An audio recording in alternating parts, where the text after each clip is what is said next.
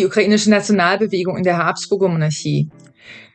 Dieser Teil der ukrainischen Geschichte, also die Nationalbewegung in der Habsburger Monarchie, war lange Zeit weitgehend aus dem öffentlichen Bewusstsein äh, verschwunden. Denn, wie Sie sicherlich auch schon gehört haben, wird die ukrainische Geschichte ja oft als Teil der russischen Geschichte erzählt. Gerade für die Entwicklung der ukrainischen Nation im 19. Jahrhundert war aber eben die Geschichte in der Habsburger Monarchie mindestens genauso entscheidend.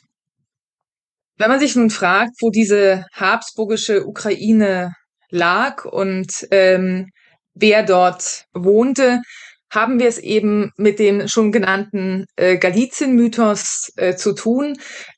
Also die mittelalterliche Kiewer Rus spaltete sich ja im Grunde im 13. Jahrhundert äh, auf und nahm eine westeuropäische und eine eher osteuropäische Entwicklung.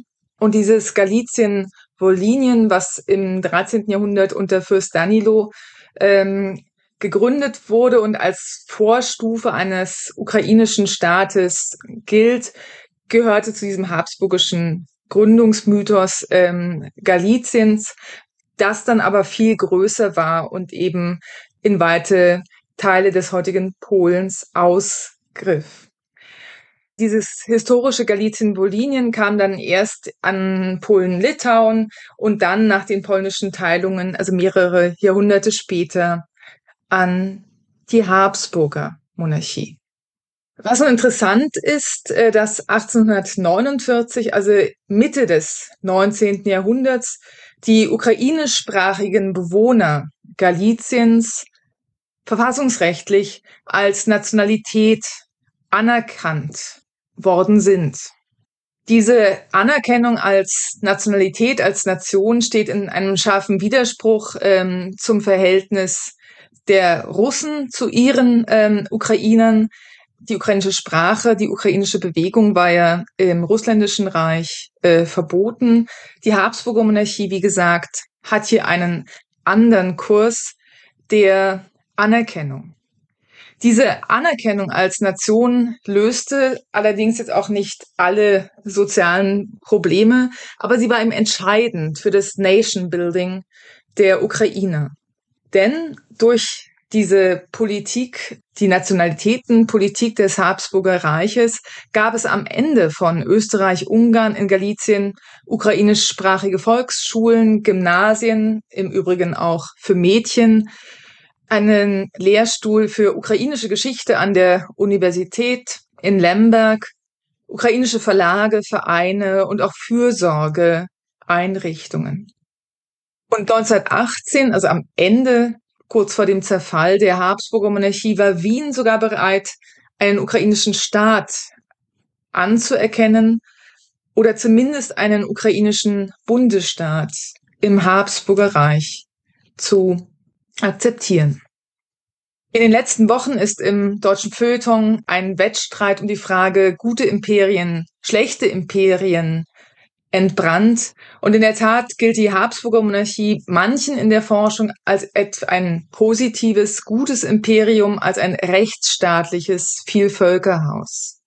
Gerade die Ukra Geschichte der Ukraine oder Ruthenen in diesem Reich zeigt aber, dass auch die Bilanz der Habsburger Monarchie gemischt war. Die Ruthenen wurden einerseits als Nation anerkannt, andererseits waren sie aber eine Art politische Verfügungsmasse Wiens, um nach dem Grundsatz divide et impera entweder die Polen in Galizien oder die Ungarn in Transkarpatien und der Bukowina zu schwächen. Und gleichzeitig wurden die Ukrainer, wie auch im Russländischen Reich, auch von anderen Völkern vereinnahmt unter anderem oder vor allem von den Polen, die diese als Teil ihrer Nation proklamierten. Ich möchte nun mit einer Welle in den eigentlichen äh, Vortrag einsteigen und ähm, möchte Sie gern in den Sommer 1851 versetzen. 1851 ist die Märzrevolution schon einige Jahre ähm, vorbei und der Wiener Hof um den Kaiser Franz Josef und seine Regierung beraten um die Frage, ob man das Reich nach Nationalterritorien neu gliedern solle. Und so kommt es im, im August 1851 zu einer Sitzung des Ministerrats zu der Frage, ob den Ruthenen, also den Ukrainern, nicht ein eigenes Kronland, ein eigenes Ruthenien, wie es hieß, zuzuteilen sei. Und der damalige liberale Innenminister Bach schreibt eine Denkschrift, die ein sehr guter Spiegel dafür ist, wie die habsburgische Bevölkerung über die Ruthenen dachte. Bach rekapituliert hier die Haltung seiner Zeitgenossen und macht sozusagen in verschiedenen Spiegelstrichen äh, die Meinung seiner Zeitgenossen deutlich. Also er, er sagt, also die Slawen und die Ruthenen gelten als, Zitat, inerte Masse. Sie haben keinen Wunsch geäußert, selbstständig zu sein. Und wenn die Slawen und die Ruthenen selbstständig sind, würden sie dem Tschechismus verfallen. Und die ohne dies starke Unterstützung von den Slawen für die Monarchie würde erodieren. Im Grunde macht er auch deutlich, dass es sich hier um eine koloniale Zuschreibung handelt, um Vorurteile, und er selbst bricht eine Lanze für die Ruthenen und schreibt, sie seien eben nicht träge und eine inerte Masse, sondern unterdrückt. Und erst durch ihre Gleichberechtigung seien sie auch sozial, wirtschaftlich und politisch in der Lage, den Weg zur Gleichbefähigung und zur tatsächlich gleichen Partizipation einzuschlagen. Alexander von Bach setzt sich mit diesem Eintreten für ein eigenständiges Ruthenien im Rahmen der Habsburger Monarchie nicht durch. Was aber eben bleibt, und das ist eine Errungenschaft der Märzrevolution von 1848 sind die Gleichheitsrechte im Reich und in Galizien, die nun die Ruthenen zumindest auf dem Papier erhalten. Dann begann nun ein ukrainischer Nationalismus in der Habsburger Monarchie.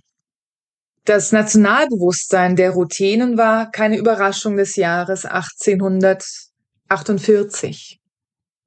Es ist vielmehr das Ergebnis eines sehr etappenreichen Prozesses, der schon mit den josephinischen Bildungsreformen am Ausgang des 18. Jahrhunderts eingesetzt hatte und bis hin zur beginnenden Kodifikation einer ukrainischen Hochsprache im Vormärz durch die sogenannte ruthenische Triade, einem intellektuellen Zirkel um Markian Szaszkiewicz, Ivan Wahilewitsch und Jakiv Holowatzki, geführt hatte.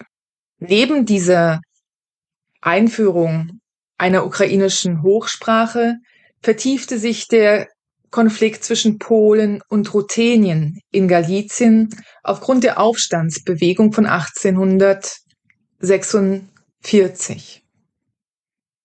Der Aufstand für ein eigenständiges Polen 1846 und dann die Revolution von 1848 stießen eine Nationalisierung der Gruppen an, die vorher sich als soziale oder konfessionelle Gemeinschaften verstanden hatten. Vor der Revolution verstanden sich nämlich viele Ruthenen Galizien als konfessionelle Gruppe und danach mehr als eine nationale Gemeinschaft. Geht man von Sprache, Religion und sozialem Status aus, so lebten um die Mitte des 19. Jahrhunderts in Galizien fast zu gleichen Teilen polnischsprachige Katholiken, mehrheitlich im Westen Galiziens, und ukrainischsprachige, griechisch-katholische und orthodoxe, mehrheitlich im Osten. Und es gab eine zahlenmäßig bedeutende jüdische Gruppe. Die Bevölkerung Galiciens lag ungefähr bei 4,6 Millionen. Und während die Statistik für Gesamt Galizien eben eine Parität zwischen Polen und Ruthenen zeigt, lag der Anteil in Ostgalizien immerhin bei 71 Prozent an ukrainischsprachigen Ruthenen und nur 20 Prozent Polen sowie 8 Prozent Juden. Die Herrschaftselite war in beiden Landesteilen kolonisiert und sprach vor allem Polnisch. Die Lebenswelt der Bauern war durchmischt und polnisch und ruthenisch, katholisch und orthodox geprägt. Und die Juden, die untereinander vor allem Jiddisch sprachen, hatten im Grunde eine soziale Mittelstellung zwischen der gutsherrschaftlichen und der bäuerlichen Lebenswelt. Die Suche nach Eigenstaatlichkeit oder nach einer eigenen Nation war zunächst das angestrebte Ziel der polnischen Herrschaftseliten. Zwei Jahre nach dem ihrem gescheiterten Aufstand 1846 sahen polnische Nationalpolitiker die Zeit gekommen, die Wiedererrichtung eines polnischen Staates im Zuge der Europäischen Revolution von 1848 anzustreben. Ihr polnischer Staat hatte unter europäischen Intellektuellen viele Sympathisanten, angefangen von Frankreich, Großbritannien, aber auch in Deutschland. Mit der übereinstimmenden Vokabel der Sühne sprachen sich etwa das Frankfurter Parlament, die Paulskirche, der Slawenkongress, aber auch regierungsnahe österreichische Autoren dafür aus, das von den europäischen Großmächten geteilte Polen wieder zu errichten und das begangene Unrecht wieder gut zu machen. Die Ukrainer in Galizien versuchten diesen Wünschen nach polnischer Eigenstaatlichkeit entgegenzutreten. Denn sie fürchteten, nicht zu Unrecht, in einem polnischen Nationalstaat Bürger dritter, vierter oder fünfter Klasse zu sein. Im Juni 1848 beschloss daher der Ruthenische Nationalrat, also ein ukrainisches Gremium, ebenfalls eine Eigenstaatlichkeit, allerdings innerhalb der Habsburger Monarchie voranzutreiben. Und was jetzt typisch für die ukrainische Nationalbewegung in der Habsburger Monarchie war, dass diese Suche oder diese Forderungen nach einem ukrainischen Nationalstaat stark religiös durchdrungen waren. Das war nicht selbstverständlich, denn die Ukrainer Galiciens gehörten zwei unterschiedlichen Kirchen an. Einerseits der griechisch-katholischen ehemals unierten Kirche und andererseits der griechisch-orthodoxen Kirche mit dem Erzbistum in Tschernowitz. So wie das Ukrainische entweder als Dialekt des Polnischen oder des Russischen deklariert wurde, gab es bis ins 20. Jahrhundert hinein Versuche, insbesondere die griechisch-katholische Kirche stärker dem polnischen Katholizismus römischer Prägung oder einer als russländisch verstandenen Orthodoxie anzunähern. Im Alltag selbst waren die Gläubigen Galiciens allerdings miteinander verbunden, über diese konfessionellen Grenzen hinweg. Griechisch-katholische und orthodoxe Gläubigen, Gläubige standen sich insofern nahe, weil beide Gemeinschaften die ähnliche Liturgie teilten und ein geistliches Leben nach dem byzantinisch-orthodoxen Ritus verfolgten. Und so gelang es trotz konfessioneller Unterschiede die ruthenische Nationalbewegung auf einer gemeinsamen, überkonfessionellen Grenze als Konfessionsnation aufzubauen. Diese enge Verknüpfung von Nationalbewegung und Konfession spiegelte sich nicht immer unbedingt in der Lebenswelt wider.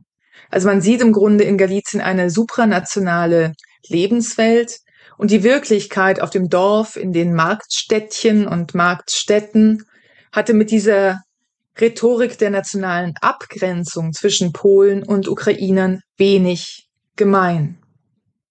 Polen, Ruthen und Juden waren hier in Markt- und Alltagsgemeinschaften miteinander verbunden, konnten sich umgangssprachlich niederschwellig verständigen, auch wenn die Schrift das Lateinische für die Polen, das Kyrillische für die Ukraine und das Hebräische für die Juden sie trennte. Und auch die Religionen getrennt waren. Dies hieß nicht, dass dieses Gemeinsame im Alltag auch in Krisenzeiten in Gewalt umschlagen konnte, aber Untersuchungen zu der dörflichen Lebenswelt zeigen eben auch das Miteinander. Die Märzrevolution brachte keine Eigenständigkeit für die Polen. Sie brachte die Anerkennung der Ukrainer als eigene Nation. 20 Jahre später erfuhren die Ukrainer jedoch von Seiten des Habsburger Imperiums einen Rückschlag in ihrer nationalen Entwicklung. 1867 gingen der polnische Adel Galiciens und der Wiener Thron eine Allianz ein, die im Grunde unter dem Schlagwort der galizischen Autonomie läuft. Wichtige Ergebnisse dieser galizischen Autonomie von 1867 waren eine Polonisierung des öffentlichen Lebens und auch eine eigene Wirtschaftspolitik Galiciens. In der Schule und im Bildungswesen wurde der galizische Landtag zu einem Vorreiter der Polonisierung und nahm über Institutionen wie Schulräte, Lehrinhalte, Personalentscheidungen einen nationalpolitischen Einfluss auf die Schule. Trotzdem, und das ist gerade eben wichtig für die weitere Entwicklung nach 1918, ließ auch diese Polonisierung der galizischen Schulen Raum für ukrainischsprachige Bildungsangebote. Ukrainische Einrichtungen besaßen zwar lange Zeit nicht dasselbe Sozialprestige und eröffneten nicht die gleichen Aufstiegswege wie polnischsprachige Schulen. Zudem war muttersprachlicher Unterricht auf Ukrainisch nur in 13 von insgesamt 81 galizischen Kreisen möglich. Viele ukrainische Volksschulen waren zudem im ländlichen Raum nur zweijährig, die Analphabetenrate war hoch und damit war ein Besuch weiterführender Gymnasien und Fachhochschulen überhaupt nicht möglich und vielen Bauernkindern aus Ostgalizien der Bildungsaufstieg verwehrt. Dennoch sieht die Bilanz im Vergleich mit dem russländischen Reich sehr viel besser aus. Von den 60 öffentlichen Gymnasien waren fünf ukrainischsprachig und es gab, wie gesagt, einen Lehrstuhl für ukrainische Geschichte in Lemberg und auch andere Kulturinstitutionen wurden gefördert. Trotz dieser Förderung von Nationalkultur sah es mit der politischen Partizipation schlecht aus. Obwohl der polnische Bevölkerungsanteil in Galizien nicht mal die Hälfte der Einwohnerschaft ausmachte, ließ der Sejm erst 1914 und auch das erst auf den Druck der Wiener Regierung eine stärkere Vertretung der nicht polnischen und bäuerlichen Bevölkerung zu. Ruthenische Abgeordnete waren in den Jahrzehnten zuvor systematisch aus dem galizischen Sejm verdrängt worden. Nachdem auf der gesamten Ebene des österreichischen Reichsteils 1907 das allgemeine Wahlrecht eingeführt worden war, konnten sie ihre Anliegen jedoch lautstark im Wiener Abgeordnetenhaus formulieren. Das heißt, wie gesagt, die Bilanz ist höchst ambivalent, wenn man es eben in dieser Matrix von der Habsburger Monarchie als gutem oder schlechten Imperium betrachtet. Und ich möchte jetzt abschließend mit einem polnischen Blick auf die ukrainische Nationalbewegung in Galizien und Russland äh, schließen. Es handelt sich um einen Autoren Stanislav von Smolka, einem Spross aus einer ähm, polnischen Politikerfamilie. Und er hat ein sehr beeindruckendes Werk geschrieben, das heißt Die reußische Welt. Und in diesem Werk vergleicht er im Grunde die Entwicklung und die Geschichte der Großrussen, also der Russen des Russländischen Reiches, der Ukrainer und auch der Weißrussen. Und viele Aspekte dessen, was wir heute im Historikerstreit zwischen Ukrainern und Russen äh, wahrnehmen können, lassen sich quasi schon in diesem Buch nachzeichnen. Und ich möchte abschließend eben nochmal aus diesem Buch zitieren, weil es eine positive, aber auch nicht unproblematische Perspektive auf die ruthenische ukrainischsprachige Bevölkerung in der Habsburger Monarchie bietet. Ich zitiere. Er spricht jetzt von der Zeit um 1848. Die Anfänge der ruthenischen Bewegung verliehen ihr ein wesentliches Merkmal, das sie seitdem stets bewahrt hat, die politische Marke. Tempora mutabantur. Politische Systeme verschiedenen Charakters wechselten in Österreich. Die Ruthenen, zunächst verwöhnte Kinder der Systeme Bach und Schmerling, glaubten nachher, sich über Unterdrückung beklagen zu müssen. Der wesentliche politische Charakter der nationalen Entwicklung blieb ihr immer eigen auf Kosten der Pflege kultureller Interessen, die immer weit davon entfernt waren, jenen Aufschwung zu nehmen, den man von den Anlagen des routinischen Elements zu erwarten berechtigt war. Welcher Abgrund scheidet den Charakter des nationalen Erwachens in der Ukraine, also im russländischen Imperium, von jenem in Galizien? Dort der zum Militärdienst in einem Strafbataillon verurteilte Taras Schewtschenko und seine nach Sibirien verbannten Freunde, weil sie seine Gedichte bewundert haben. Punkt, Punkt, Punkt. Was Sie an diesem Zitat sehen, ist eben die zeitgenössische Sichtweise auf die routinische Bewegung, die in einem Scherzwort, was aber auch äh, teils sehr ernst geno äh, genommen wurde, die Routine einmal als Erfindung des Grafen Stadions, also eines Vormärzpolitikers, diffamiert haben. Und Smolka, wie gesagt, der den Routinen vergleichsweise positiv gegenüberstand, spricht ihnen den Charakter als verwöhnte Kinder zu, die sich nicht ähm, über ihre kulturelle Entwicklung sagen darüber entscheiden können und sich sozusagen daraus hervorarbeiten können. Und er erwähnt an dieser Stelle sagen mit keinem Wort, dass diese ja sagen minder privilegierte Stellung eben auch das Gegenstück oder der Spiegel zu der sozialen herausgehobenen Stellung der Polen in Galizien beziehungsweise Österreicher in der Habsburger Monarchie war. Und aus polnischer Seite heroisiert er im Grunde fast die Ukrainer-Bewegung im russländischen Reich, die eben bis hin zur Verbannung nach Sibirien führen konnte. Es ist ein etwas hinkender Vergleich, denn es machte ihm gerade die Habsburger Monarchie aus, dass man für das Eintreten für die ukrainische Sache eben nicht nach Sibirien verbannt wurde, sondern dass es ukrainischsprachige Zeitungen, Verlage, Vereine gab, die dann beispielsweise nach Kiew äh, ihre Publikationen schmuggelten, aber die eben nicht in der Gefahr standen, vom Imperium dafür sanktioniert und verbannt zu werden. Gleichzeitig, und damit möchte ich meinen Vortrag schließen, gibt er schon einen Hinweis auf einen Historiker oder auf den Historikerstreit zwischen Ukrainern und äh, Russen in jener Zeit. Ich zitiere nochmal aus seinem Band Die Reußische Welt.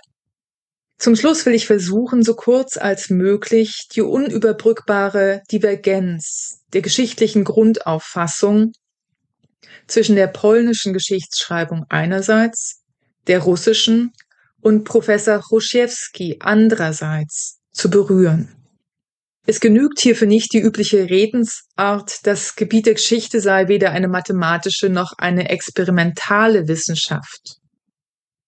Und sagen etwas später folgt dann der letzte Absatz.